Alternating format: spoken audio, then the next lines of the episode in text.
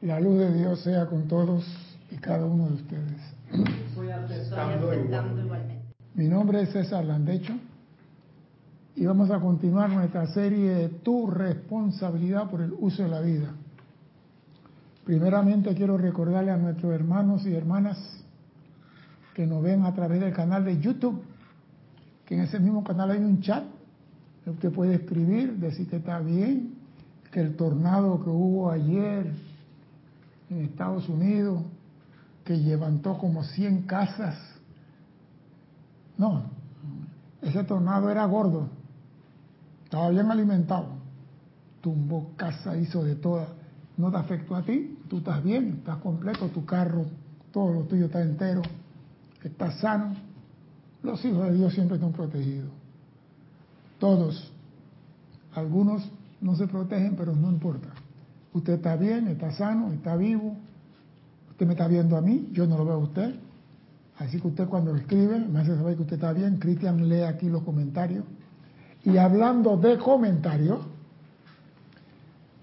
yo siempre digo a ustedes, escríbanme, háganme saber que están bien.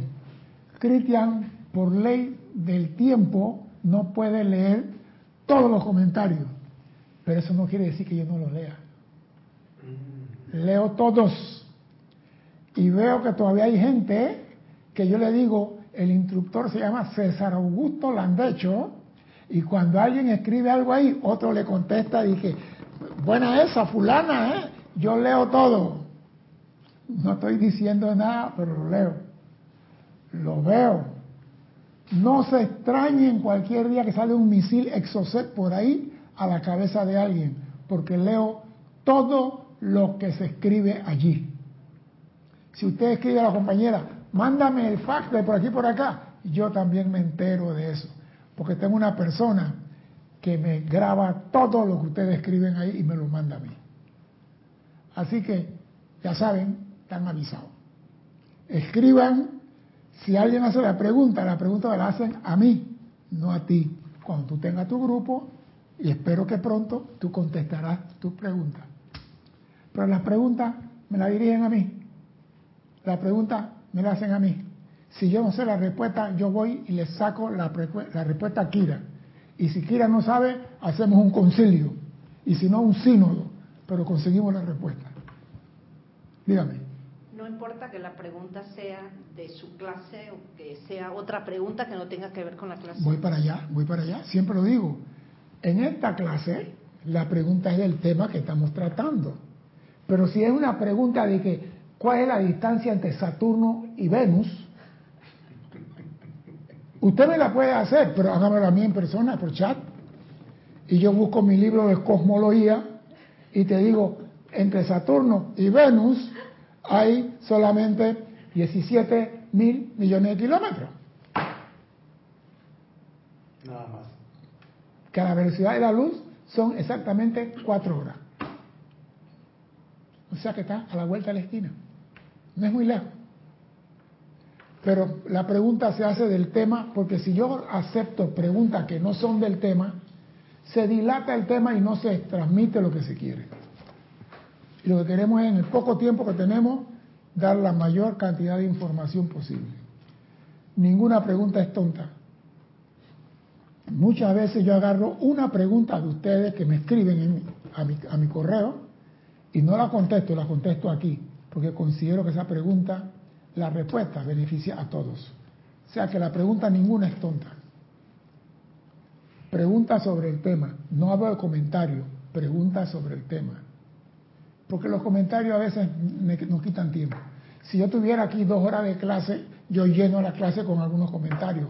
Pero tengo una hora y me robo 15 minutos. Ya soy hasta ladrón, mira pero bien, no importa. Vamos a entrar en materia. Nosotros los seres humanos somos responsables de lo que hay en nuestro entorno. Yo soy responsable por lo que hay en mi aura. ¿Por qué? Por lo que hay, lo que hay dentro de mi aura es mi creación. Mi mamá, mi papá, mi abuela, mi esposa, mi hijo no pueden meter nada dentro de mi entorno. Yo soy responsable de mi creación, así como mi hijo es responsable de su creación y mi mamá y mi abuela responsable de eso. Porque a mí, la presencia de ella a mí no me va a interrogar, la va a interrogar a ella. Mi presencia me interroga a mí. ¿Qué hiciste? Le van a decir a ella, abusadora. A mí no me van a decir eso. Se lo van a decir a ella. Se te dio la energía, ¿qué hiciste? Cada presencia le va a preguntar a su astronauta aquí en la Tierra, ¿qué hiciste con la energía que te di? Hay veces que en nuestro entorno cercanos hay actividades que no son de nuestra creación. ¿Cómo se puede dar eso? Hay veces que en nuestro entorno cercano hay actividades que no son de nuestra creación. ¿Cómo se puede dar eso? ¿Están aquí? Yo diría que por libre albedrío. Me gusta, pero libre albedrío de quién? de cada individuo. O sea, cada individuo tiene derecho a pensar lo que quiera o crear lo que, con lo que piensa, de, depende de toda conciencia. Está bien, vamos a una cosa. Tú eres Alex. Y aquí dice, a veces en nuestro entorno cercano hay actividades que no son de nuestra creación. O sea que Alex, traíste algo de tu mundo y lo pusiste en mi entorno. ¿Cómo se hace eso? Dígame, venga, no se arrepienta. Sí, porque es como si yo me estoy metiendo en ah, algo que ah. no es mío. Exacto. Pero ¿por qué, ¿por qué yo acepto eso en mi entorno? Porque si no es mío, yo puedo decir, Alex, saca tu basura de aquí. ¿Por qué lo acepto? Yo diría que porque no tengo el conocimiento. No, no, no, más, más allá. Eso está ocurriendo. Dime, Alex, dime decir, dilo, dilo, dilo. Yo digo que eso es parte de un entrenamiento. Ay, ay, ay. Es parte de un entrenamiento. Este muchacho, hey, siéntate aquí, Alex.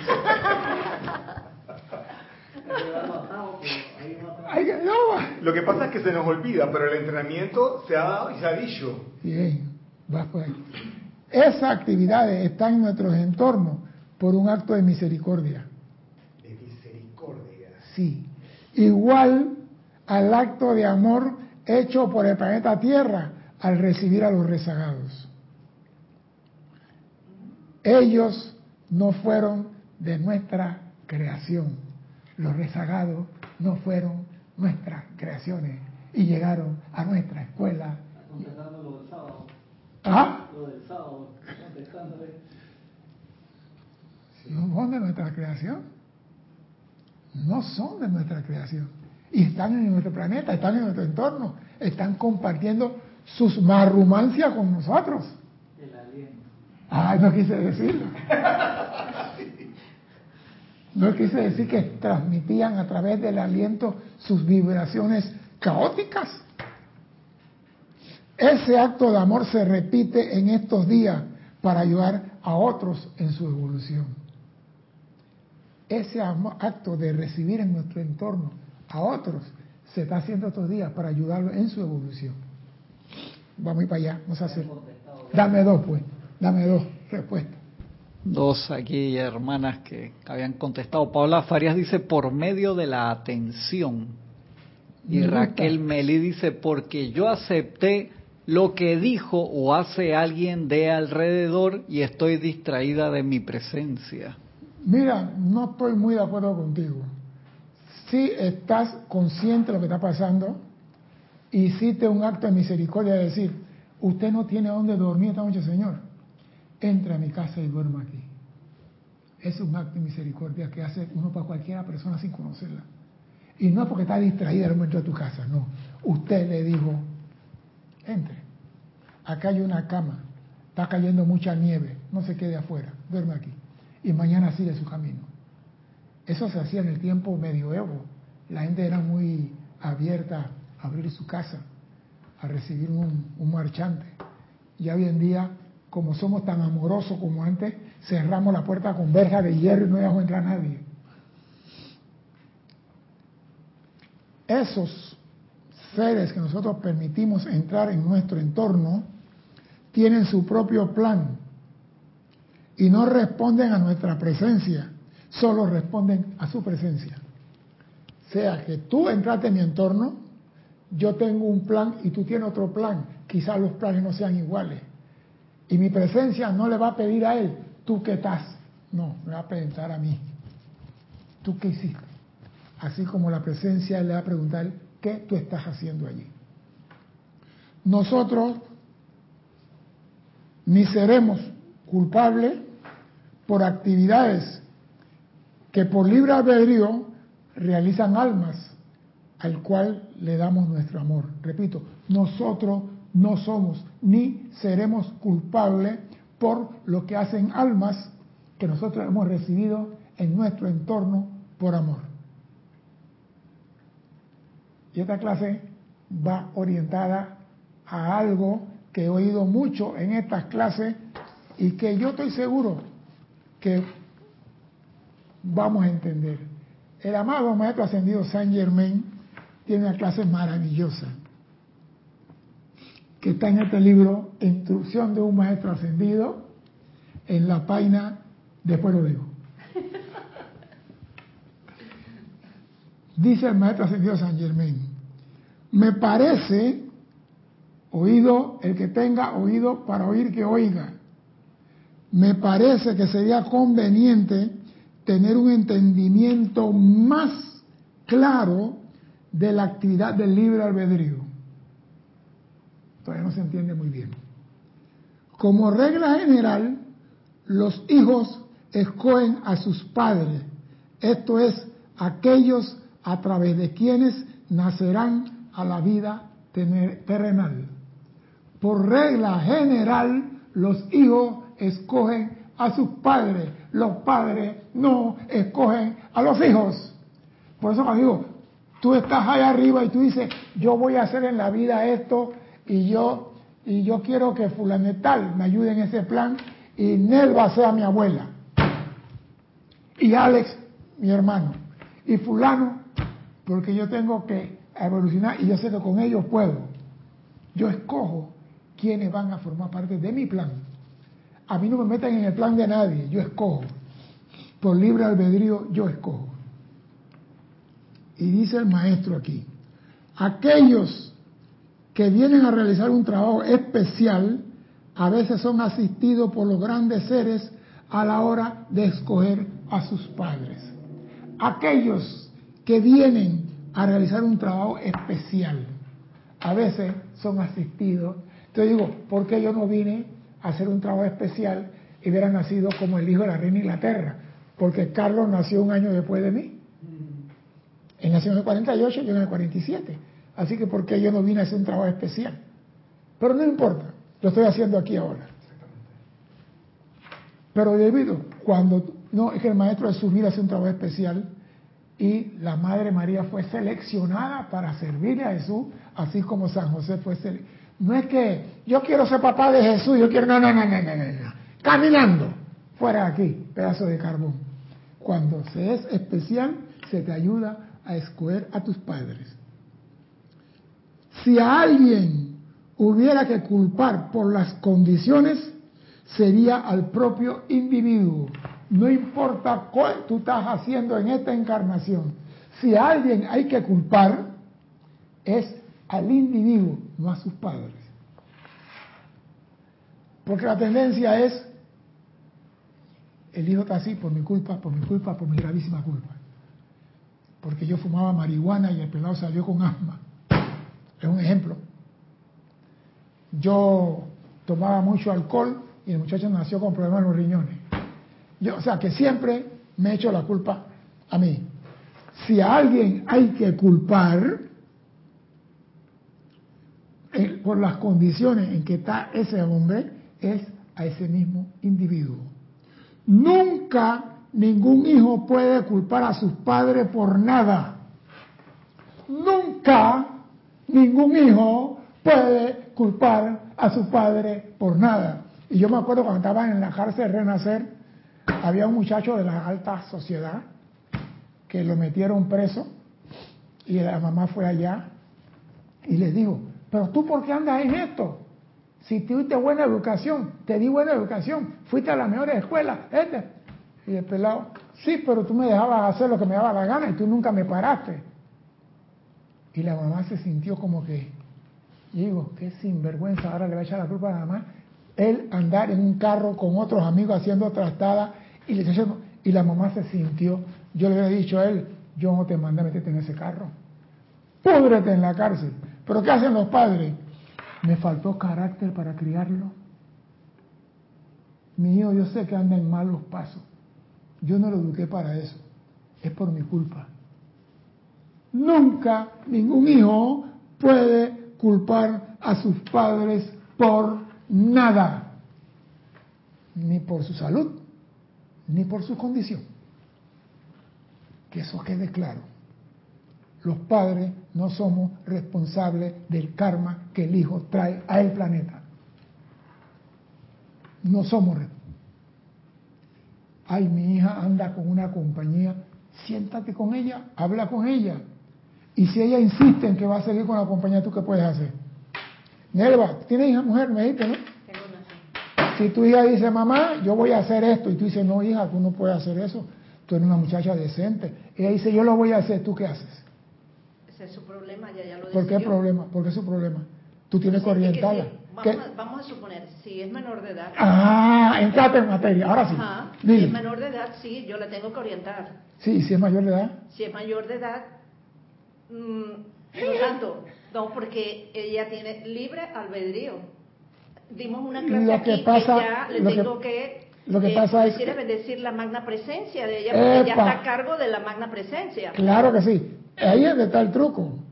No sentiste culpable porque tu hijo se está yendo. ¿Sabes por qué? Y si el plan del hijo es ir por ese sendero. Si la presencia ella le dice, Andy, investiga qué pasa en ese sendero. Y tú le dices a tu hija, no, tú no vas para allá. Y tú dices, mamá, yo voy. Porque la presencia le dice, tú tienes que ir.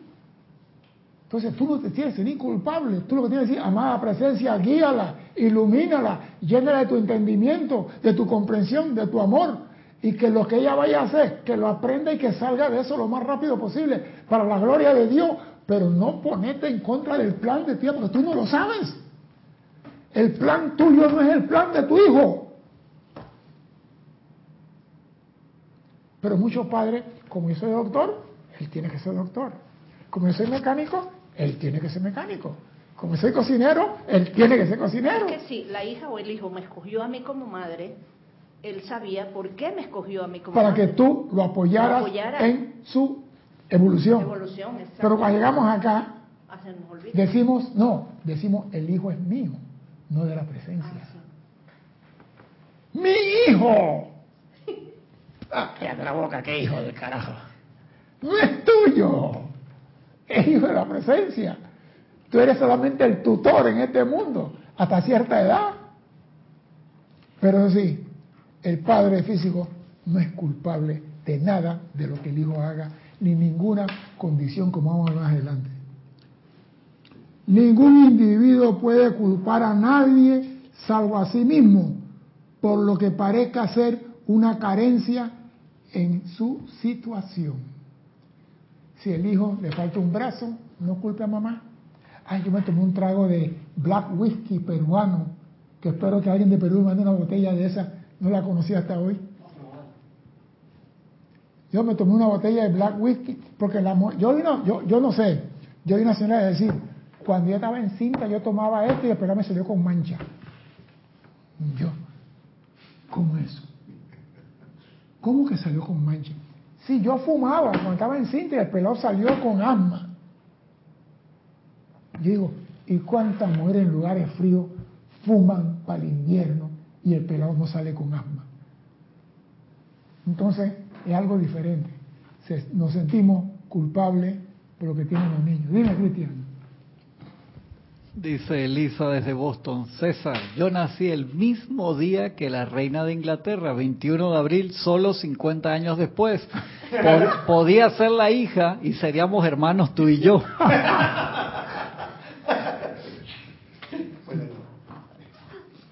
No, lo que pasa es que digo, los que vienen a hacer un servicio especial, Lisa, nosotros vinimos a hacer un servicio especial, pero no tan especial como ellos.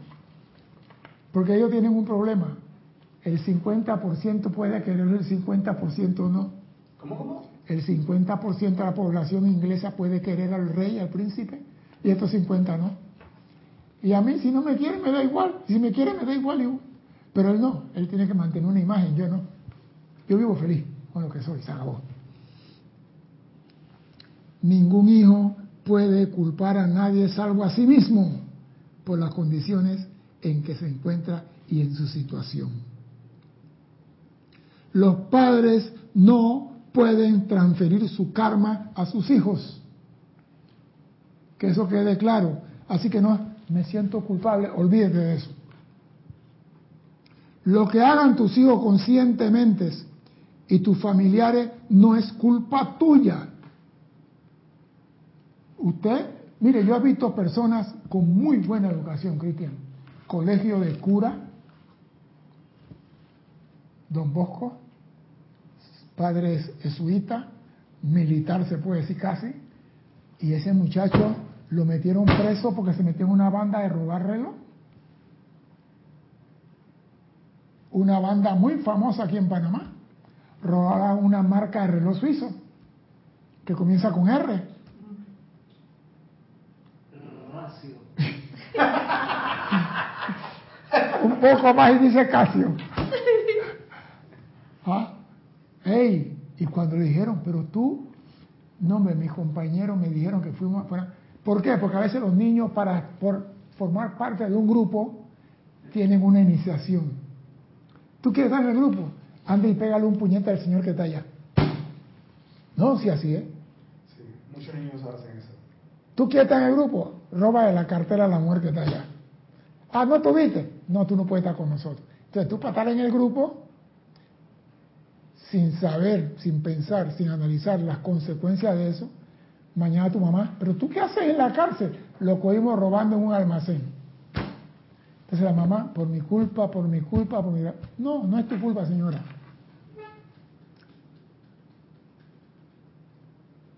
Y la pregunta es, ¿por qué en esta encarnación muchas mujeres... No, vamos a dejar eso para después, mejor. No quiero meterme por ahí todavía. Vamos a dejarlo para después, porque la clase sigue y no y, quiero... eh, y hago una pregunta. ¿Y, ¿Y cómo juega la genética si se heredan Mm. las enfermedades? Eso lo dice la ciencia aquí, Ajá. pero tú sabes más que la ciencia. Los maestros ascendidos saben más que la ciencia. Porque yo puedo hablar contigo de genética, de biología, de fisiología, y las tres están ligadas, pero están totalmente separadas. Eso es- muchas cosas ahí son mentiras. La energía siempre está presente en gran abundancia en eso que parece no estar. Ay, pobrecito él, eliminen esa palabra. La energía siempre está presente en gran abundancia, pero si no se utiliza correctamente, no se pueden lograr las cosas. Tú tienes un hijo en una condición, tú tienes la energía en ti para usarla correctamente y hacer lo que tú dijiste, llenarlo con luz, que la presencia lo ilumina, lo protege. Cualquier aflicción dentro del individuo es de su propia creación. Cualquier sufrimiento dentro del individuo es de su propia creación. Los estudiantes tienen que reconocer esto a fin de no apartarse de sus propias responsabilidades. Porque por estar diciendo, por mi culpa, no dices, yo amo la presencia. Por estar sintiéndote culpable, te desliga de la presencia. Por estarte sintiendo, yo que hice mal, te desliga de la presencia. En vez de decir, en el principio Dios y Dios siempre presente y actuar a través de Dios, te separa de Dios por estar creyéndote culpable de cosas que tú no eres. Porque es una cosa, tú, vamos a poner, y para no chocar con nadie, pongo como ejemplo yo. Imagínese que yo vengo al planeta a cumplir un plan. Yo era, ¿cómo se llama esa gente que miran vida ajena, no? Se meten en la vida además. Y el Maestro Jesús dijo, si tu ojo te hacen pecar, sácatelo. Si tu mano te hace pecar, córtatelo. Y yo digo, Maestro Jesús, ya que usted es nazi, yo voy a hacer lo que usted dice. En la próxima encarnación voy ciego. Yo vengo ciego, siguiendo un plan mío. Y mi mamá va a decir, por genética mi hijo nació ciego. ¿Está viendo que la genética no funciona? Mi plan con mi presencia es voy y no veré ni imperfección ni nada en este mundo, porque yo todo lo veía. Oh, mira, eh, eh, eh. ahora voy a aprender a no ver, a sentir con el corazón, porque los ciegos no ven, pero ven no el ojo del corazón, con el alma. Y se le desarrollan cualidades que otros no tienen. Pero el que tiene un hijo ciego dice por mi culpa, no es tu culpa.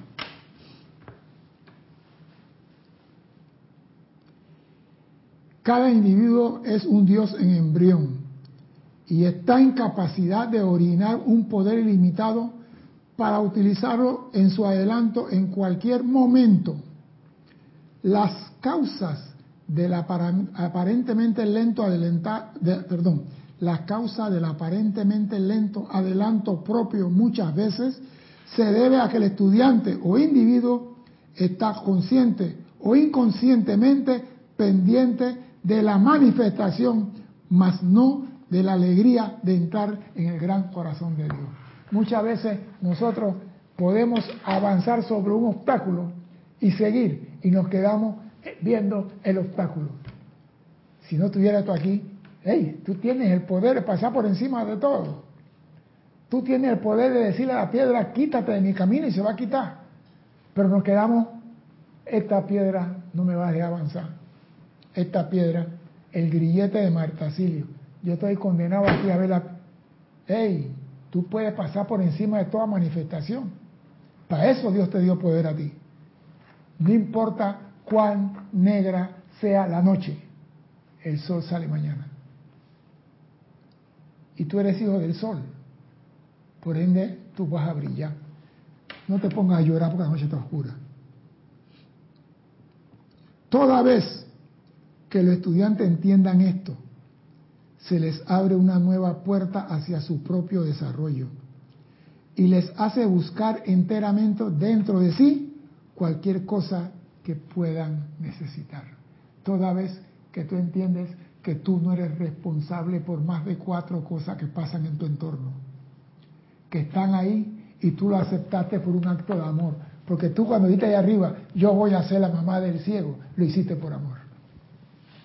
Yo voy a ser la mamá del niño sin manito. Lo hiciste. Yo vi un muchacho, creo que es buzo en Australia, nació sin mano. No tiene ninguna dos manos, pero es un berraco, compadre. Yo soy buzo, te digo, ese es un berraco. Tú lo ves buceando y, y va y va y y agarra las cosas y toque. Y yo digo, mira tú, si tuviera mano, camina sobre el agua. O sea que siempre que la persona viene con uno que parece impedimento, se le desarrolla lo que llamamos un sexto sentido. Pero nosotros no vemos el sexto sentido, focamos nuestra atención solamente en el impedimento, en la manifestación. En ese ámbito interno, cuando el hijo decide quién va a ser su madre o su padre, también la madre o el padre tienen eh, eh, ser libres de decidir sí, sí o no. Sí, sí, sí. Porque aquí en este, mira, en esta, en esta enseñanza, nada, aquí no hay violación. Aquí no hay penetración a la forzada. Aquí todo es voluntario, alegre y feliz. Usted dice, no, en esta yo no voy a encarnar. Ya, acabó. Búscate a otro que yo no voy. No hay problema. Alguien aparece. Porque acuérdense, acuérdense el ser humano a pesar de todas sus trastadas, en el fondo es un ser de amor. A pesar de todas sus marrumancias, el ser humano es un ser de amor. ¿Por qué? Es un ser de amor. Abro la pregunta. ¿Por qué el ser humano, a pesar de, es un ser de amor? Dime, Alex. Bueno, porque dentro de su corazón está la presencia de Dios, yo soy. En todo está. Así que esa, me gusta, pero esa no es. Me gusta, porque, pero esa no es. El ser humano, a pesar de todas sus cualidades negativas, es un ser de amor. ¿Por qué? Por la cualidad de la escuela. ¿De la escuela? Esta escuela es una escuela de amor y el estudiante viene a expandir su conciencia sobre el amor. Esta escuela de amor. El único planeta en que se da la enseñanza sobre el amor es la Tierra. Los que están aquí vinieron a aprender amor. ¿Acaso ni un decreto Mahacho Yo nací por el amor, vivo por el amor, volveré al amor, yo soy amor. ¿Acaso no hay un decreto que lo dice el Mahacho Han? Esta escuela de amor. Los que estamos aquí sabemos de amor, manifestamos amor, pero somos rebeldes. Eso es todo. Somos como Alex Vázquez, rebeldes sin causa.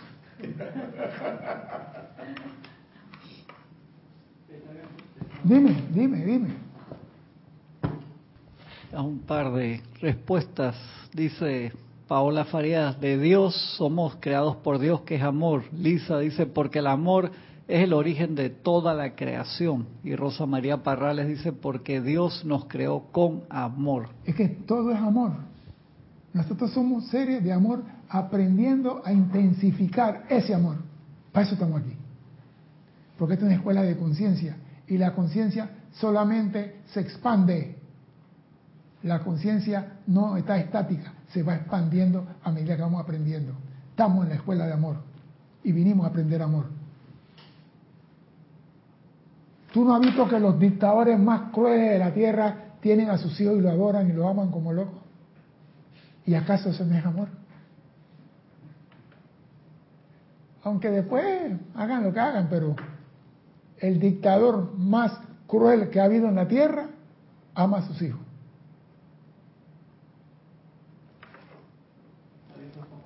Ya, dale pues. Antes de entrar en calor, estoy entrando en calorcito A pasar los hermanos y hermanas que reportaron sintonía. Tenemos a Nora Castro, saludos, bendiciones desde Los Teques, Venezuela.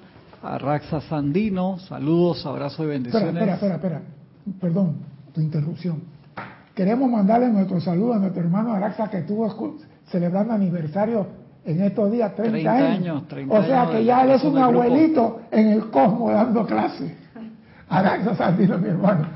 Bendiciones, hermano, y que siga teniendo mucho éxito y expandiendo la luz allá en nuestro hermano país, Nicaragua. Nicaragua. María Ángel, bendiciones desde Buenos Aires, Argentina.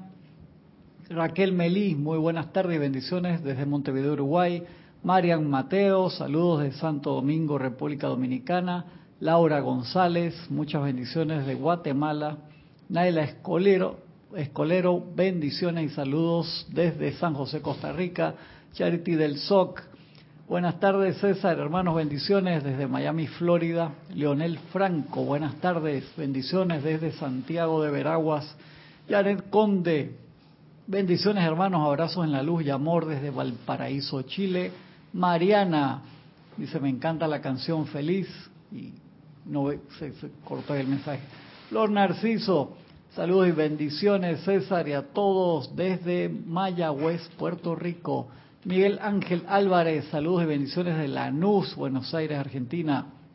Deyanira, desde Tabasco, a ver, Deyanira, Buenas tardes a todos, sintonizó mil bendiciones, no me puso, pero es de Tabasco, México. Diana Gallegos, bendiciones desde Veracruz, México. Mariana dice, para desde Madrid, mucho amor y bendiciones para todos. Dante Fernández, bendiciones desde el grupo Kudjumi de Guadalajara, México. Lisa desde Boston. María Vázquez, bendiciones desde Italia, Florencia. Paola Farías desde Cancún, México. María Batista desde Mendoza, Argentina. Patricia Ramos desde Santiago de Chile. Rosmarie López. Una alegría estar en la clase de hoy. Bendiciones y luz desde La Paz, Bolivia. Josefina Mata desde Querétaro, México. Emily Chamorro. Bendiciones para todos desde Toledo, España. Juan Rafael Martes Sarmiento, bendiciones desde Barranquilla, Colombia. Leticia López desde Dallas, Texas. Jaide Infante desde Santiago del Estero, Argentina. Didimo Santa María desde aquí, desde el patio. Carlos Velázquez Prince desde Cypress, California. Rosmarie López, muy buenas tardes, hermanos. Amor para ti, para todos los hermanos presentes en clase. Diana Liz desde Bogotá, Colombia. María Delia Peña desde Gran Canaria, María José Manzanares, bendiciones desde Madrid, España, Eduardo Wallace desde Uruguay, bendiciones, Raiza Blanco, feliz tarde, don César, bendiciones a todos desde Maracay, Venezuela, Romy Díaz, bendiciones, buenas tardes, don César Cristian para todos los hermanos y hermanas que nos acompañan desde Cypress, California, con mucho cariño para todos. Denia Bravo, buenas tardes César, bendiciones desde Hot Mills, Carolina del Norte, USA. Elizabeth Aquisi, Dios los bendice desde San Carlos, Uruguay. Blanca Uribe, bendiciones de Bogotá, Colombia. Elizabeth García, feliz tarde desde, eh, desde Dallas, Texas, Fort Worth. Grupo Maestro Sendió el Moria de Chillán, Lavane, saludos de Chillán, Chile. Rosmarie Parrales López, bendiciones a César y a todos. Paola Farías que decía, estaban contestando, contestando, contestando. ¿Qué más decían por acá? Raxa, un gran abrazo César, muchas gracias hermano. Carlos Peña, saludos y bendiciones. Somos un fractal de la energía del amor Dios y venimos a aprender a regresar a hacer eso. Alfredo Huerta, saludos y bendiciones para todos de Lima, Perú. Ahorita a ese le podemos pedir que nos mande. Sí, Alfredo Huerta. Alfredo. Quítate, te va, dice después. Rosmarie Parrales, César, cuando siento rebeldía recuerdo, ¡Ey! ¿Qué pasa si yo soy luz tal cual soy amor? Esos son los hermanos y hermanas que han reportado. Espero no se me haya pasado ninguno. Bien, digo, la rebeldía no es mala. Sí, porque la gente dice, la rebeldía es parte del aprendizaje. Un niño rebelde, mire, Digo, yo nunca le pegué a mis hijos, a pesar de que yo era muy estricto. Yo nunca le pegué. Pero yo noté que cuando una vez fuimos a la calle, ellos no hacían caso. Iban caminando adelante de nosotros. Y yo digo, no, no, esto no puede seguir así. Entonces inventamos un juego. Yo digo alto. Y ellos tenían que quedarse parados donde estaban. Si daban un paso a la hora de la comida, después que había el postre, él no tenía derecho a comer postre en ese momento. Él tenía que esperar media hora después para comer su postre. Si él daba después alto de nuevo, dos veces fallaba el alto, el postre no se lo comía sino una hora después de la cena. Y si fallaba tres veces, ese día no había postre. Entonces ese alto era en la casa o en la calle. Y como la playa quedaba como a 10 minutos, había que cruzar cuatro calles íbamos caminando y yo veía los carros y decía, ¡alto! Los pelados quedaban parados. Nadie se movía. Porque se movía, entonces cuando llegamos, continuar. Continuaban caminando, iban hablando y decía la mamá, dile alto. La mamá, alto. Y quedaban ellos. Y así lo fuimos entrenando para obedecer. Porque el niño pequeño es rebelde por nacimiento. Y tú tienes que no contrarrestarlo, porque cuando tú lo contrarrestas, se ponen más rebeldes. Entonces, busca la inteligencia y haz un juego. Ustedes van a perder el postre y cuando iban caminando, Astro dio un paso de más. Epa, media hora comiendo el postre después. Ya ese que tenía media hora, cuando tú decías alto, estaba quieto como un poste de luz. Y así, y todavía, para joder, le digo a mi hijo que está en la casa, mi hijo tiene cincuenta y pico años, y le digo, alto. Dice, ¿te acuerdas de eso? o sea que la rebeldía es parte del ser, porque un ser rebelde hace cosas que otro manso no hace. Un ser rebelde va a explorar, el manso se sienta a esperar. Entonces la rebeldía no es pecado, hay que saberla canalizar. Por eso digo, los obstáculos no son problemas, son para que tú aprendas a pasar por encima de ellos. Por ejemplo, yo estaba viendo, República Dominicana le pegó una, una tronada, agua, lluvia por todas las calles, los carros.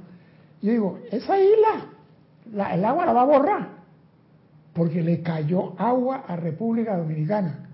Y yo decía, ahora es cuando hay que hablar a los elementales y decirle, paz, aquíétate ya me diste suficiente agua. Llévale agua allá a los que no tienen. Allá en África, que se murieron 200 elefantes por falta de agua. Las vacas están muriendo en India. llévale agua para allá, ya me diste bastante a mí, pero no peleé con la lluvia. Porque ¿qué, hacemos? Esta lluvia del cuando carajo va a parar. El elemental dice, ahora te castigo. ¿Qué ha hecho más? Usa el conocimiento. La inclinación de la actividad humana o externa a buscar continuamente algo externo que culpar por sus propios defectos es el gran obstáculo que le impide a muchos un progreso rápido.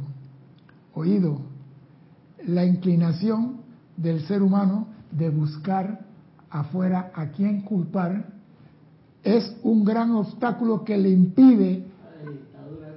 Claro que está dura, porque si yo culpo a Alex, yo no progreso. Viste que es una crítica indirecta, no critiques, no condenes, no juzgues. Ah, no, que yo soy así porque mi mamá me hizo así. Porque mi papá me crió en esa forma. Así fui criado yo. Así dicen algunos panameños. No, señor. Tú fuiste criado así porque viniste con esa conciencia. No culpes a nadie. Dice el maestro ascendido San Germain, estoy claramente consciente de la gran controversia que había con respecto a la idea del libre albedrío, pero eso no cambia la verdad en nada.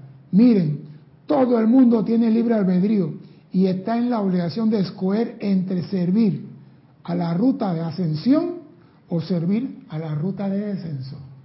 Todo tiene libre albedrío. Tú escoges y el papá no te puede obligar a ti por mucho que quiera. Aquellos que eligen el sendero ascendente cuentan con la magna presencia, inteligencia y poder de la hueste angélica y de los grandes seres para asistirle en todo aquello que sea permitido. No es que porque tú escogiste el sendero de ascensión, no. ¿Qué es lo que? Porque la presencia dice, mira, muchas veces nosotros hacemos llamado y la presencia dice, él no tiene la conciencia para eso todavía. Vamos a ponerlo así. El hijo de Cristian Adrián, ¿qué edad tiene Adrián Cristian? 16. 16. Papá, yo quiero un Bugatti. No mira por el micrófono. ¿Qué va? Hijo, tú no tienes conciencia para manejar ese bicho. ¿Tú sabes cuánto desarrolla ese bicho en la carrera? 400. 400 kilómetros por hora. Si tú le das a tu hijo porque él quiere un Bugatti, es para que se lo ponga de sombrero. Entonces, a veces Dios, cuando nosotros pedimos, dice, tú no tienes conciencia para eso todavía. Y no nos permite que den las cosas. Los maestros ascendidos están dispuestos a darnos. Y la presencia dice, niet, ñagare mol. Dime, Cristian. Marian Mateo, y tiene un comentario de Marian y de Carlos. Marian Mateo dice, eso sobre la rebeldía que dice César lo pensé hace unos días. Le llamo la rebeldía generosa, de rebelarte de todo aquello que quiere retrasarnos en la luz divina. Yo he definido mi rebeldía. Eso mismo le dice a los elementales que a los ángeles y otros lugares necesitan y se paró. Sí, uno le habla. Y Carlos dice, sin la rebeldía no se podría hacer nada acerca del yugo opresor de algún gobierno o sistema establecido. Es que la rebeldía es parte de la enseñanza. La rebeldía es parte de la enseñanza. Lo que pasa es que nosotros los estudiantes de metafísica, disque estudiantes, nada más nos metemos en estos libros y nos olvidamos de todo lo que hay en nuestro entorno. Y si tú lees historia de grandes personas, se rebelaron contra papá y se fueron. Hicieron un imperio que dice, si este pelado se queda en casa, esto no sucede. Por ejemplo, mi mamá. Mi mamá cuando yo le dije que yo iba para el curso en Berrana, casi le dio un ataque al corazón a ella. ¿Y sabe lo que me dijo? Yo no parí hijo para que se lo coma ningún tiburón. Digo, señora, pero ¿quién te dice? ¿Cómo que no? Eso están allá abajo. Tú nada más sientes cuando te muerden. Porque mi mamá tenía miedo al mar. Ella no que. Ella nada más, yo voy para el curso de rana. Sí, pero si yo le hago caso a ella, No voy al curso. Mamá, voy para la escuela de aviación. Tú siempre andas buscando cosas peligrosas, Dios mío. ¿Por qué este pelado es así? No, pero mira, mamá, que... No, no, no, no, no. Dios hizo el cielo para los pájaros, no para los hombres. Mamá, yo voy a la escuela. O sea que esa rebeldía interna es el Cristo diciendo, avanza. No permita que otro te diga, alto, tú no puedes. Eso también es rebeldía desde el punto de vista de mi mamá. Pero desde el punto de vista mío era progreso. Entonces, esa rebeldía hay que analizarlo bien porque... Entonces usted fue el maestro de su mamá. No tanto maestro, sino que ella le tenía pánico al avión y pánico al mar. Mira, yo tengo, bueno, tengo hermanos en Estados Unidos en seis estados y mi mamá no visitó a ninguno hasta hasta en el año 87, 87 o por ahí, antes de la invasión. Mi mamá tenía pánico a los aviones, pero era muy religiosa. Y yo, mamá, mira que te están invitando a Nueva York. Si voy en carro, mamá, te están invitando a Miami. No, mamá, Olga está en Alaska, te está mandando el pasaje para que vaya. No, mamá, fulano está en Alemania. No. Y un día yo, como buen hijo, amoroso, bondadoso y cariñoso, a mi mamá le dije, señora, usted es una hipócrita. Usted es falsa. Usted no cree en Dios. Usted es mentirosa. Deje de estar leyendo la Biblia. Usted es hipócrita. A mi mamá. Pero tenía un plan, ¿no? ¿Por qué tú me dices? Porque si tú crees en Dios, tú te montas en ese avión y vas a Estados Unidos y ves a tus hijos, pero tú no crees en Dios, tú eres un hipócrita. Mi mamá agachó la cabeza y yo me fui. A los tres días me llama mi hermana, César, dice mamá que cómo hace para conseguir el pasaporte. Dije, yes. Fui malo, sí, fui cruel, sí, pero conseguí lo que quería. Después, ¿quién la bajaba del avión?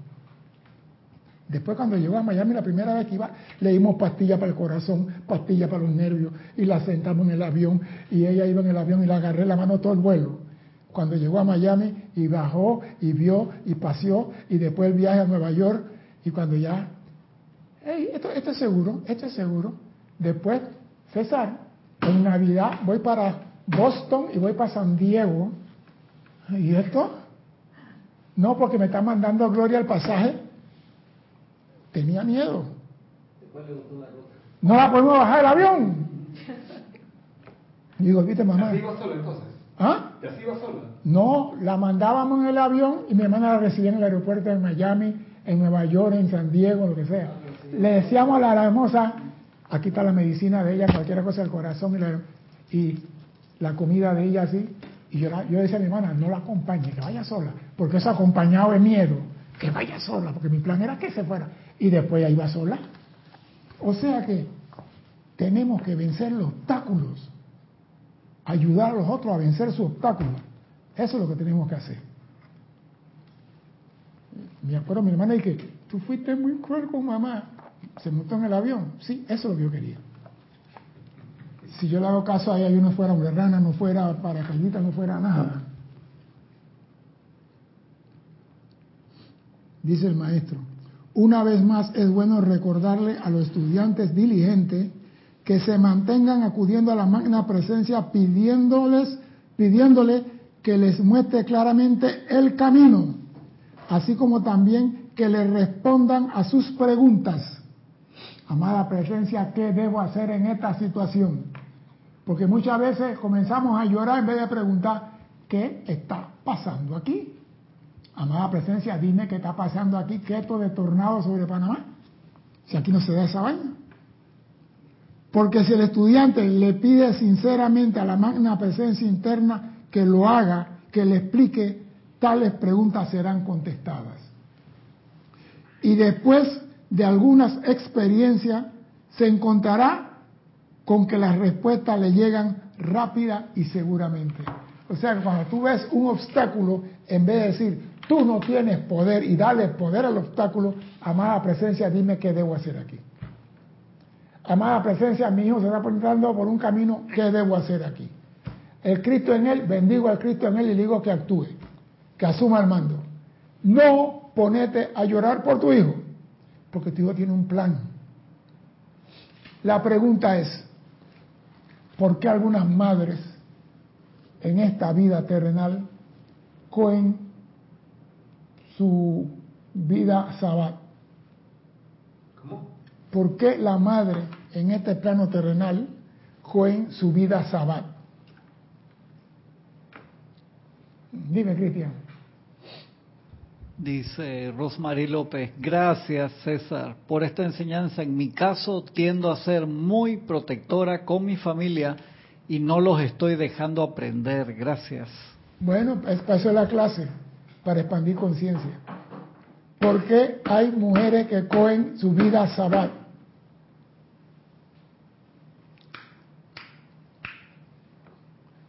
Te agarré, Arles, te la puse madurita. ¿Por qué hay mujeres en este plano que cogen su vida sabbat?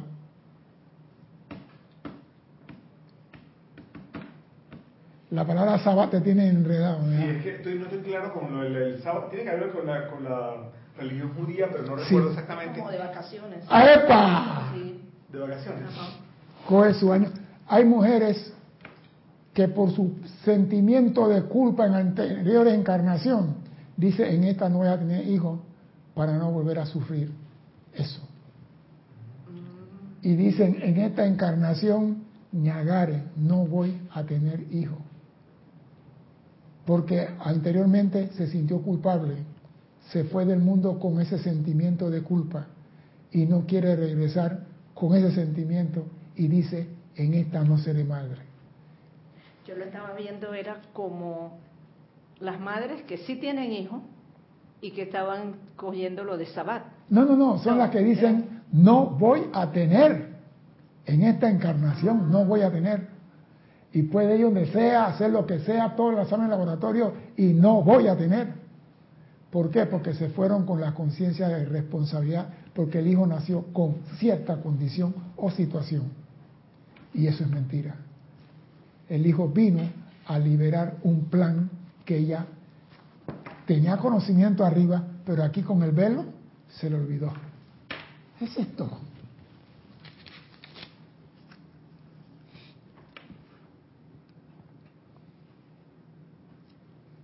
Tal esfuerzo de conectarse con su presencia le dará un ímpetu adicional y estímulo que hará de esta una actividad fácil y continua. O sea que cuando tú hablas con tu presencia, ella te va a responder siempre. Si yo quiero hablar contigo, Alex, si tú estás en tu casa, ¿qué debo hacer? Llámame usted.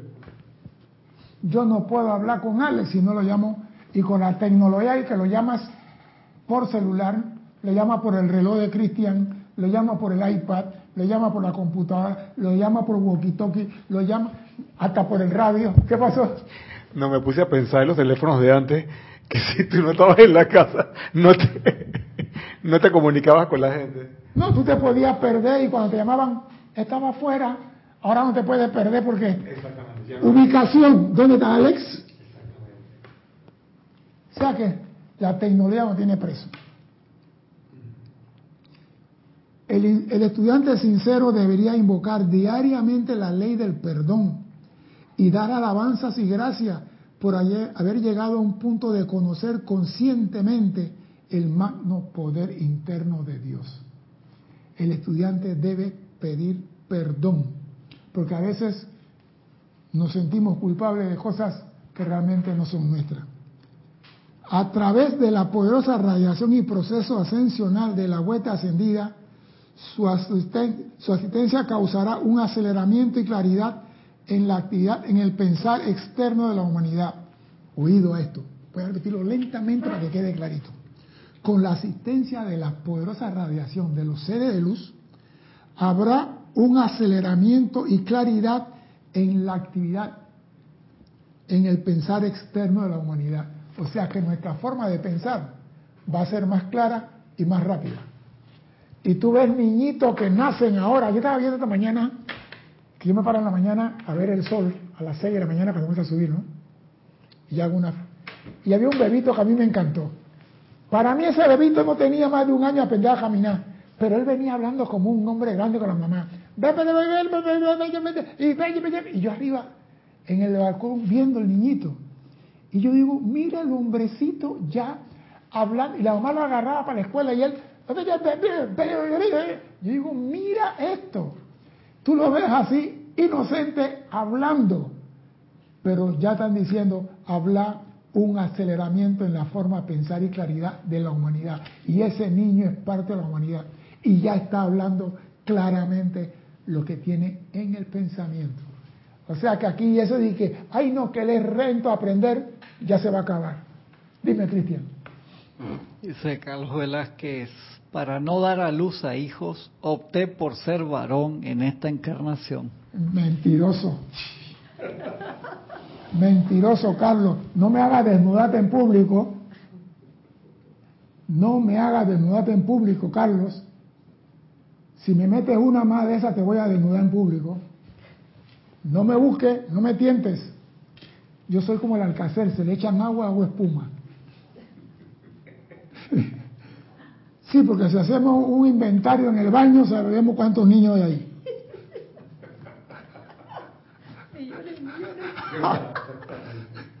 Date vaina, Carlos. A mí me gusta, a través de la pobreza de radiación y proceso ancesional de la huesta ascendida, su la asistencia de los seres causará un aceleramiento y claridad en la forma de pensar de la humanidad. Esto sorprenderá hasta aquellos a quienes le ocurra. Será como el despertar de un sueño. Permítame volver a exhortarlo a todo y cada uno de ustedes en cuanto a que cuando le venga un pensamiento perturbador, lo saquen de la mente inmediatamente y no lo acepten ni le permitan que comience a ir acumulando un un momentum en ustedes.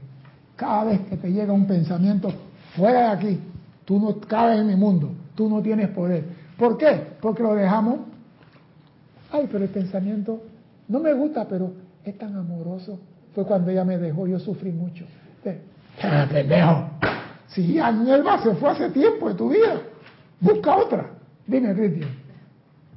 Dice Elisa, ¿por qué la gente piensa que la prioridad en esta vida es casarse y tener hijos? Pregúntale eso a las mujeres.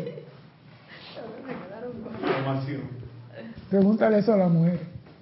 Lo que pasa es que esa es una ley cósmica, crecer y multiplicaos. Eso es ley y venimos a cumplir la ley. Y esa es parte de la ley, parte de la vida. Unos nacen y otros, unos nacen y otros se van. Ese es un reciclaje humano. Nosotros no podemos parar eso. Aunque hay un movimiento para parar el nacimiento de niños, hay un movimiento mundial que atenta contra la vida, pero no vamos a tocar eso en esta clase. Ese es otro rollo más grande. Cuando una perturbación llegue a tu mente, digan, fuera de aquí, en mi vida, hogar y asunto, solo está Dios y su perfecta actividad. Fuera de aquí, en mi vida y asunto, solo está Dios. Mira qué corto y qué poderoso. Fuera de aquí, en mi vida, hogar y asunto, solo está Dios y su perfecta actividad. Mantengan su ritmo de trabajo reconociendo que aquí no hay personalidad. Sí, porque la perturbación no ataca al Cristo. La perturbación no ataca a la presencia. ¿A quién ataca? A la personalidad. Entonces yo le digo, te jodiste, aquí no hay personalidad, aquí está la perfección de Dios. Así que fuera de aquí. Aquí no hay personalidad. Lo único que hay es Dios en acción, presente en todas partes. Fuera de aquí, en mi mundo, tú no cabes. Aquí solamente está Dios en acción y en todas partes. Qué cortitos son las afirmaciones, no tiene que hacer un libro de decreto para decirle a tu mente, te callas. Porque la mente va a tratar de todo modo de salirse con la suya. Esta es una forma positiva, reconocimiento y aceptación de, su, de la presencia de Dios, por más que no tenga la atención puesta sobre el pensamiento de protección.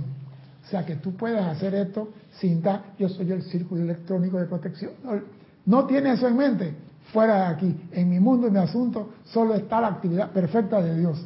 Y aquí no hay personalidad, solo Dios en actividad. Fuera de aquí. ¿Por qué cuando tú hablas así, la vida responde? Porque estás comandando, estás usando el nombre de Dios y tú eres una chispa divina. Y la oscuridad le teme a la luz. El día que la luz se expande en ti, la oscuridad no se acerca a ti. Depende de ti hacer lo posible para que esa chispa en ti se expanda y brille como brilló el Maestro Jesús. Ah, pero yo no puedo, porque Jesús es Jesús y yo, yo no. Tú puedes. Y no lo digo yo, lo digo el Maestro Jesús. Y gente lo dije, nosotros recibimos a los seres por amor. Esta es una escuela de amor. Y el Maestro Ascendido San Germán no me hace quedar mal con mi palabra. Eh, dale pues. Dice Ángela de Venezuela. Buenas tardes, bendiciones para todos. Mi querido César, cuando la mujer decide el año sabático, pero hace adopción, ¿cómo queda la elección previa de no tener hijos? Gracias. Una cosa es que yo venga con los, con los Ns y la situación para no tener hijos, y otra cosa que yo diga acá que no voy a tener hijos. Hay una cosa. Yo en los planos internos digo voy a nacer ciego, yo acá no voy a ver, por más que quiera, porque ya eso es parte del plan acordado. Si yo en los planos internos digo yo no voy a tener hijos como Carlos Velázquez, no lo tengo. Por más que vaya al doctor y tome ginseng rojo coreano y tome todas las cosas que hay, aceite de oliva con vinagre de manzana y todos los enjumbres que quieran tomar, no vas a tener hijos. ¿Por qué? Porque eso fue un acuerdo. Pero si yo vengo aquí y digo no quiero tener hijos, porque estoy estudiando, porque estoy creciendo, porque no, tengo, no estoy preparado, lo que sea, y el día que digo quiero, ya estoy listo, esa es decisión personal mía. Una cosa es decisión acordada en los planos internos y otra es decisión aquí, en el terreno. Dime, Cristian. Dos comentarios. Uno de Carlos Velázquez dice, el nacimiento como lo conocemos es misericordioso. Sin el vientre de la madre, ¿cómo tendría el alma la oportunidad de regresar a la escuela y continuar la evolución gracias a las benditas mujeres? Por eso yo siempre he dicho, el único error que Dios podía haber cometido, yo siempre he dicho, es hacer este planeta sin mujer. Ahí Dios me hubiera encontrado a mí como rebelde contra él hacer este planeta sin mujer. No importa lo que la mujer sea, no importa lo que digan, déjamela aquí. ¿Sí? ¿Tú te imaginas hombres como viéndose la cara todos los días? Sería un planeta de guerreros, matándose para ver cómo acabamos con este planeta. ¿Sí? Deja a la mujer aquí. Vinimos por ella, aprendemos por ella y vivimos para ella. Deja a la mujer aquí. Dime, Cristian. Lisa dice, la mayoría de los maestros ascendidos no están casados ni tienen hijos. El maestro Jesús, por ejemplo. ¿Quién te dijo que Jesús no se casó? ¿Por qué usted cree que la Iglesia Católica pintó de negro a, María Magdalena? ¿Por qué no quieren que salgan los papiros de Qumran? ¿Por qué no quieren que salgan otras cosas? Jesús se hizo hombre y en esa tribu de Judea, el hombre después de 20 años que no estaba casado era mal visto. Y Jesús le decía a los 25, María, ¿y tu hijo? ¿Qué pasó con él? ¿Y? ¿Y qué? Y María, él está estudiando. ¿Hasta cuándo, María? ¿Cuándo va a ser hombre? Jesús se casó con María Magdalena. La iglesia no acepta eso. Y por eso la pintaron de prostituta, de ramera, de taira y de todas las cosas habidas por haber. Él se hizo hombre. No vino aquí como eternamente lleno de luz. Se hizo hombre. Jesús demostró que el agua se convierte en vino. Le metía el vino. Entonces, ay no, como cierto evangélico por ahí, yo no tomo vino porque esos hipócritas mentirosos. Jesús tomaba vino, Jesús se hizo hombre. Y yo lo amo porque se hizo hombre. No que, ah, no, que mira que los maestros están ascendidos. Los maestros dicen, si yo voy a servir en esta actividad y tengo que estar en constante movimiento de un lugar para otro, no tengo un hogar estable, no tengo un lugar fijo. Y para eso no puedo atender familia. Es esto. Los maestros no están ni que casados y que porque no pueden tener mujer o no tienen miembro masculino. Eso es mentira. Lo tienen, pero por su servicio. Tú te imaginas, maestro ascendido, y que tiene que irte para Venus mañana. Y después di que hay un problema en Alfa Centauri señora Venus de que no, no, no, tú tienes que cocinar el fin de semana, ¿cómo que te vas a ir para la Tierra cuántos millones de años? ¿Cómo? La señora Venus sabe que, por eso digo, para tener una mujer tiene que ser con la conciencia de la señora Venus. Que sea Sana Kumara, te vas. Hasta la vista, baby. Aquí te espero. Pero si tú te casas con una mujer que te dice a ti, como por ahí, en tiempo de los dinosaurios me decían a mí, ¿tú vas a la metafísica o vas a meter el físico? Porque tú me llegas a la casa a las 3 de la mañana y que están comiendo. ¿Comiéndote qué? Y yo, inocente de todas cosas. Ay,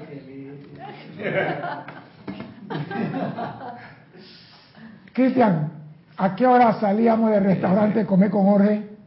Alex, estaba ahí. Como a, la vez a las 2 de la mañana, seguro. A las 2 de la mañana, porque Jorge agarraba una clase quedaba en público y después en el restaurante esa clase la expandía y la extendía, cosas que nosotros no entendíamos y le hacíamos preguntas y cada pregunta iba más. La, y cuando miramos, hey, son las 3 de la mañana, hay que trabajar, hay que ir a la casa. Y cuando llegaba a mi casa a las 3 de la mañana, ¿tú vienes de dónde? De la... Sí, sí, ¿ah? Sí, ¿ah? Sí, ¿ah? No creían en mí. Y por eso no están conmigo.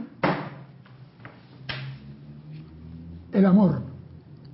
El amor, al ser el núcleo del universo, es naturalmente, es naturalmente el elemento cohesivo y es el poder que se proyecta en la forma. Oído, el amor, al ser el núcleo del universo, es naturalmente el elemento cohesivo, une todo y es el poder que se proyecta en la forma, se proyecta a través de nosotros, el amor. Si el hombre no ama lo suficiente o no ama del todo, todo a su alrededor lo repele, ya que él repele a aquellos que aman. Si tú no amas, nadie te ama a ti, porque tú repeles a los que te aman. Por ejemplo, tú amas, mira, un perro, y tú, vas por la calle, el perro lleva a la cola y tú, fuera de aquí, fuera de aquí. Y el perrito mañana tú vienes nuevo, vas comiendo la cola y tú fuera aquí. A la tercera vez el perrito te ve y ya no va. Repelaste el amor del perrito. Asimismo, repela el amor de tu mujer, de tus hijos, de tus nietos, ¿Por qué? Porque no sabes amar. No quieres amar, no que no sabes. No quieres amar. Porque muchos hombres dicen que amar es cosa de mujer. Dime, Cristian. Dice Rosa María Parrales, César, mi hijo quiere tener hijo, pero no se le ha dado. Y él dice, Dios con sus planes. Mira, el pelado está iluminado. Está iluminado. Dios tiene el plan. Mire, a veces uno quiere, yo soy sincero, para mí es mejor tener los hijos temprano, no tarde, porque uno lo puede disfrutar si Dios quiere. ¿verdad? Que temprano. Porque tener un hijo a los 60 años, a 70 años, En cualquier momento te cortan el medidor y el pelado queda a medio criar. Pero si la vida dice, no, no fuerce la vida. Gracias Padre porque yo estoy aquí. Y si yo estoy aquí, yo puedo mañana mejorar esto. Dime. Dice Carlos Velázquez, y como hombre, Jesucristo nos dejó el ejemplo de que sí se puede alcanzar la maestría y ascensión en la luz. Siendo hombre. Porque si eh, imagínense ustedes, Jesús vino aquí como santo ser de luz. Hizo todo y se quedó como santo ser de luz. Y se fue como santo ser de luz. ¿Qué hizo aquí? Nada. Pero si se pegó su huma con vino, llegó borracho al templo y dijo, lárguense aquí, desgraciado, vete a la casa de mi padre, y se emberracó, se hizo hombre. Se hizo hombre. Y eso es lo que nosotros queremos, que tú, en la forma, en la carne, puedas manifestar amor. Tú como hombre puedes ser Dios en acción aquí. Y la mujer también, no tú como hombre nada más, la mujer. Claro que la mujer le es más difícil alcanzar porque ella tiene, sí, la mujer le es más difícil alcanzar por su sentimiento. Apego. La mujer tiene más apego que el hombre.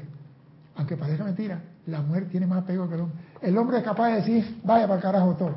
La mujer dice, no. Mis, ella se pega al pecho, mis, los míos. Y a veces la mujer no avanza por su apego a las cosas terrenales. Pero ese es otro costado. Dime. Alfredo Huerta dice, ya me he convencido que hemos venido a esta vida a dar amor.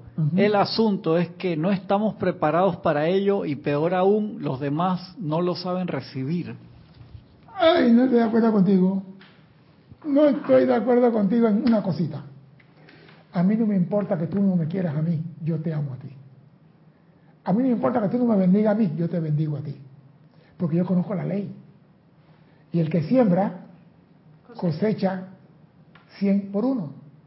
Y como yo quiero hacer lo que me nace, que es bendecir a todo el mundo, te bendigo. Yo lo dije aquí, había una vecina que no gustaba de mí, una mujer, sin ánimo de ofender a nadie, era del color de los micrófonos ese una mujer negra, la planta de los pies y la mano de ella era negra.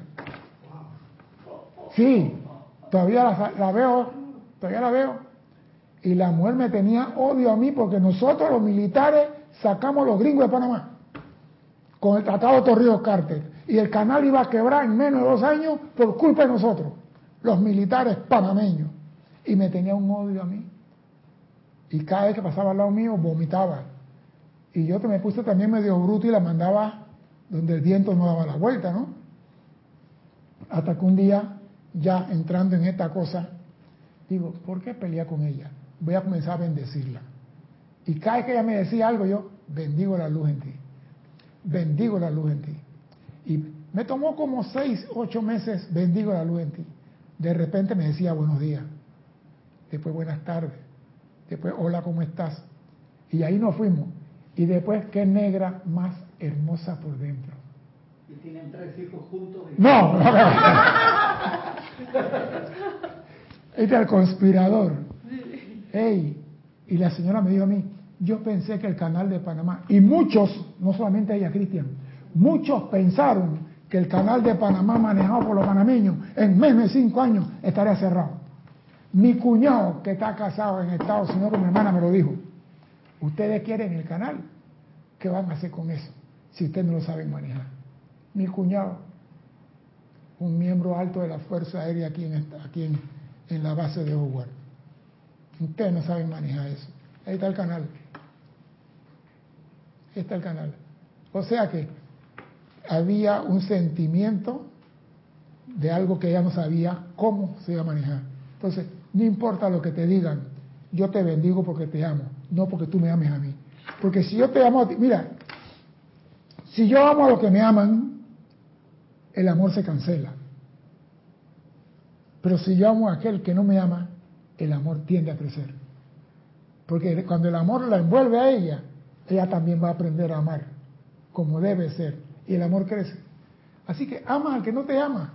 Y eso me parece que hay una oración que dice del Maestro Jesús, no hay mérito en amar a quien te ama. Ama a aquel que no te ama. Sí, porque, ah, no, yo amo a mi familia porque ellos me quieren. A lo de allá, a lo de Vietnam, no, porque ellos no me quieren. Tú cuando usas la llama violeta para envolver el planeta, envuelves a todos, no a tu familia nada más. Entonces, son pendejadas de las personalidades.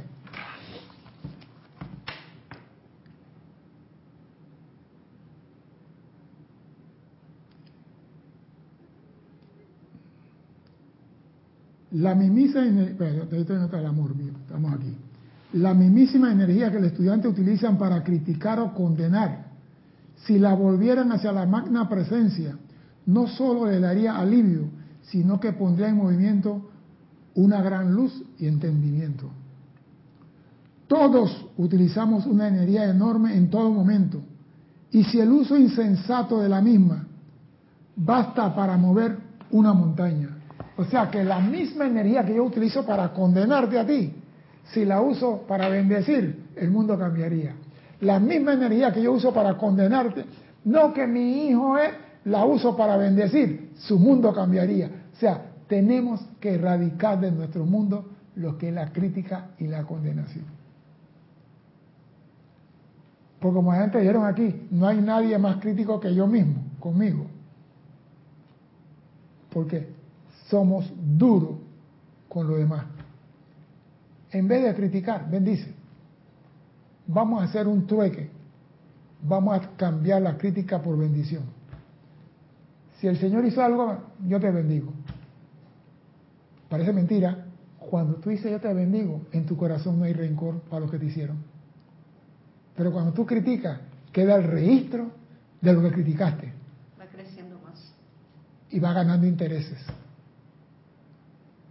Entonces, tenemos lo que pasa en nuestro entorno, lo que pasa en nuestra vida y lo que pasa en nuestra vida. Nosotros no somos culpables, pero tampoco debemos sentirnos culpables.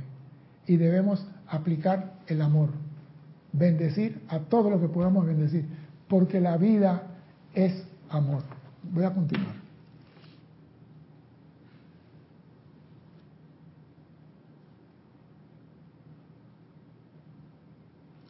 La poderosa corriente de vida fluye incesantemente y es bien fácil entrar a dicha corriente y su acción perfecta. Basta reconocer y aceptar esa magna presencia de Dios en nosotros. En el momento en que tengamos duda o negamos, nos salimos de dicha corriente. En el momento que tengamos duda o negamos, nos salimos de la corriente. La corriente de Dios está a nuestro alrededor, siempre. Nosotros no vemos la corriente de energía a nuestro alrededor, pero así como hay energía positiva, también están las efluvias a nuestro alrededor. Entonces, ¿a cuál tú quieres servir? ¿A la energía ascendente o la descendente? Es tu libre albedrío. Pero cuando tú dudas de la presencia y dudas, lo más triste, de ti, te sales de la corriente. Mira tú, no tanto que dude de la presencia, que duda de tu capacidad para manejar la energía. Te sales de la corriente de energía. Entonces, ¿a quién vas a culpar? Si tú dudas de ti mismo, dime a quién vas a culpar. ¿A San Pedro o a San Blas? ¿O a San Raf? Hablo de Rafaela. Ya Cristian venía con su misil, por ese día, Rafael.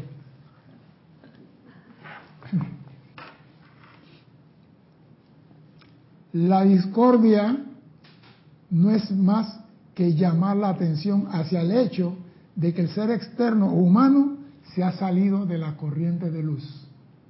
La discordia no es más que llamar la atención hacia el hecho de que el ser externo o humano se ha salido de la corriente de luz. O sea, cuando tú estás en la luz, estás armonioso, estás feliz. Cuando te sale la luz, te amargas y insultas y ofendes a tu mundo. tú no ves que los hombres armoniosos le resbala lo que está pasando a su alrededor. Ellos son felices. Si llueve, feliz. Si hay sol, feliz. Si hay comida, feliz. Si no hay comida, feliz. No hay aguardiente, feliz. Si hay aguardiente, más feliz todavía. Yo como si no así.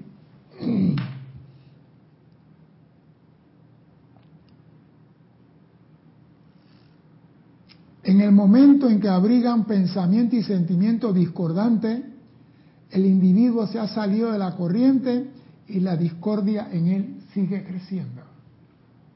O sea que el único pendejo que pierde aquí eres tú.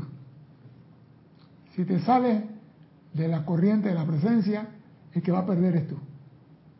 La presencia no pierde, ya tiene la maestría, ya está graduado. Y la discordia sigue creciendo. Vendrá una máquina para dirigir ciertos colores que será cargada y calificada por el individuo que la opera y podrá ver la discordia en los seres humanos. Hay una máquina por ahí que dice que lee el aura y que hace un pocotón de cosas. Vendrán máquinas. O sea que tú me puedes decir a mí, voy a hacer la pregunta antes de terminar la clase. ¿Cuál es la mentira más grande en el planeta Tierra? Que dicen los seres humanos. Abro la pregunta. ¿Cuál es la mentira más grande que dicen los seres humanos en el planeta Tierra? ¿Sí? ¿Cuál es la mentira más grande? Yo diría decir te amo. No, no, no, a veces es sincero.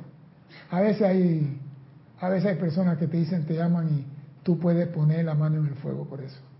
No todos son rebeldes, hay personas que aman, pero hay una gran mentira que todo el planeta lo usa. Dime, Alex, tú que has estado en el mundo de la maravilla. ¿Cuál es la mentira más grande que todos los seres humanos la conocen? Dos palabras. Dime. Dice Raxa, no lo vuelvo a hacer. Me gustó, me gustó, me gustó, más cerca. Carlos, Carlos Velázquez dice, soy tan bueno. No, no. Mira, ¿sabe cuál es la pregunta más falsa en el universo? Estoy bien. Estoy bien. Parece mentira. Fulano, ¿cómo está? Estoy bien pero le duele los riñones, le duele la espalda, le duele la cabeza, le duele la asiática.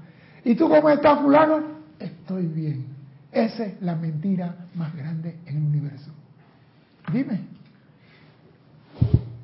Eh, mi pregunta tiene que ver con esa pregunta y con la respuesta, ¿verdad? Porque se supone que uno como, como metafísico debe tener una actitud positiva ante cualquier situación. ¿Qué pasa cuando tú Debe. no haces eso y vas en contra de la realidad o de los hechos? Entonces, ¿qué pasa? Te saliste, entraste, saliste de la corriente, entraste en la oscuridad y la discordia en ti comienza a crecer y todo comienza a marchar para atrás. Es esto. El mundo sigue, el que, que paraste fuiste tú. Tú no vas a dar paso para atrás. Tú te paraste en ese punto. Tú eres un ser de luz en avanzada. Tú te puedes parar aquí y el cómo no te castiga por pararte ni te va a tirar para atrás, pero te quedaste parado ahí. La carreta sigue, el tren sigue, tú te bajaste y el tren sigue. Pero, tú, hiciste una pregunta, dijiste que cómo es que debes responder cuál es la mentira. O sea, entonces no deberías mentir, entonces, decir, entonces deberías decir la verdad. Exacto, pero como nosotros somos enemigos de esa señora, ¿cómo estás tú? ¿Y cómo está la familia? Todos están bien, pero hay uno metido preso hay uno en tal lado, hay uno en tal cosa, y todos estamos bien. ¿Por qué? Porque vivimos del Maya. Queremos hacer ver que todo está bien. Si te saliste de la corriente de luz y estás en la discordia, no estás bien, coño. Entonces, ¿cómo debes responder? ¿Cómo hay que decirlo entonces? Porque si hemos aprendido... Yo, mira, a mí me preguntan, hey, ¿tú cómo estás? ¿Sabes lo que yo? Vivo. ¿Qué pasó? Sí. A veces, me preguntan a mí que, ¿a qué te dedicas? Yo digo a ser feliz. Claro. Porque hay gente que también pregunta de más también. No, pero digo, la pregunta mía, ¿y tú cómo estás? Vivo. Si estoy vivo, tengo todo. Tengo la presencia en mí todavía. Estoy vivo. Porque mira, yo, mira, Jorge decía, Jorge decía, ella me daba risa. La gente van al hospital y ven a la persona con tubo por todos lados y, ¿cómo estás? Bien. Bien del carajo si tienes tubo por todos los huecos. Claro, claro. Entonces, dejemos de estar diciendo cosas que no son. Dejemos de estar fingiendo cosas que no son. Seamos auténticos, pensamiento claro con la ayuda de los seres ascendidos. Sé transparente y di lo que es. Yo soy feliz con lo que tengo, se acabó. Mi felicidad es mía, no la comparto con nadie. Pero no me venga mí a decir, ¿cómo estás César? Estoy bien. ¿Puedes respirar? "Ah, Sí. Tú no estás bien. Estoy saliendo de esta, me gusta. Estoy echando para adelante. De aquí voy a salir, positivo, me gusta. Pero no te eches a decir algo que no es verdad. Porque cuando salen de ahí, lo que te fueron a visitar va a decir, él no está bien nada. Y esa piedra cayó en tu mochila. Si yo había aprendido decir no estoy bien, es que yo estoy aceptando como negatividad. No, no, Entonces, no. Por eso decía, No es- estoy no- me preguntan, aunque esté como esté, muy bien. No, no, no, es que no esté, no esté como esté, porque tampoco era verdad. Cuando- ¿Tú cómo estás? ¿Cómo me ves tú? ¿No me ves? Mírame los ojitos, mírame la cara. ¿Qué pasa? Una pregunta una pregunta. ¿Qué pasa cuando tú ves a un amigo que no está bien? Y tú le pre- o tú lo ves físicamente, lo ves mal. Amada presencia, asume el mando, llénalo con tu amor, tu luz y tu sanación. Cristo Ya. en él asume el mando, brilla en él. Estás haciendo un decreto para el bien de tu hermano. Lo di hace en tres clases atrás. Sí, sí, yo sé, pero digo, hay veces que digo, No, a veces no. Eso es lo que hay que practicar, para que entre en la conciencia y podamos entonces expandir la luz. No, la cosa no está mal, la cosa es mal orientada a la expresión.